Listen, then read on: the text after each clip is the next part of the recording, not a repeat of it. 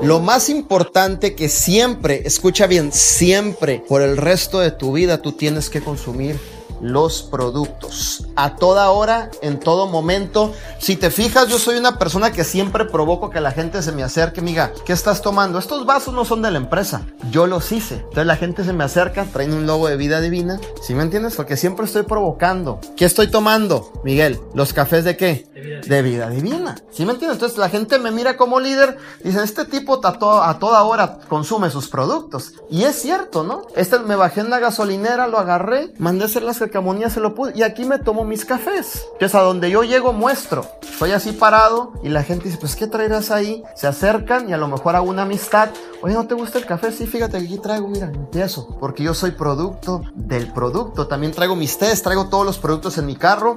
Siempre cargo con una mochila porque yo ya estoy listo para conectar con las personas.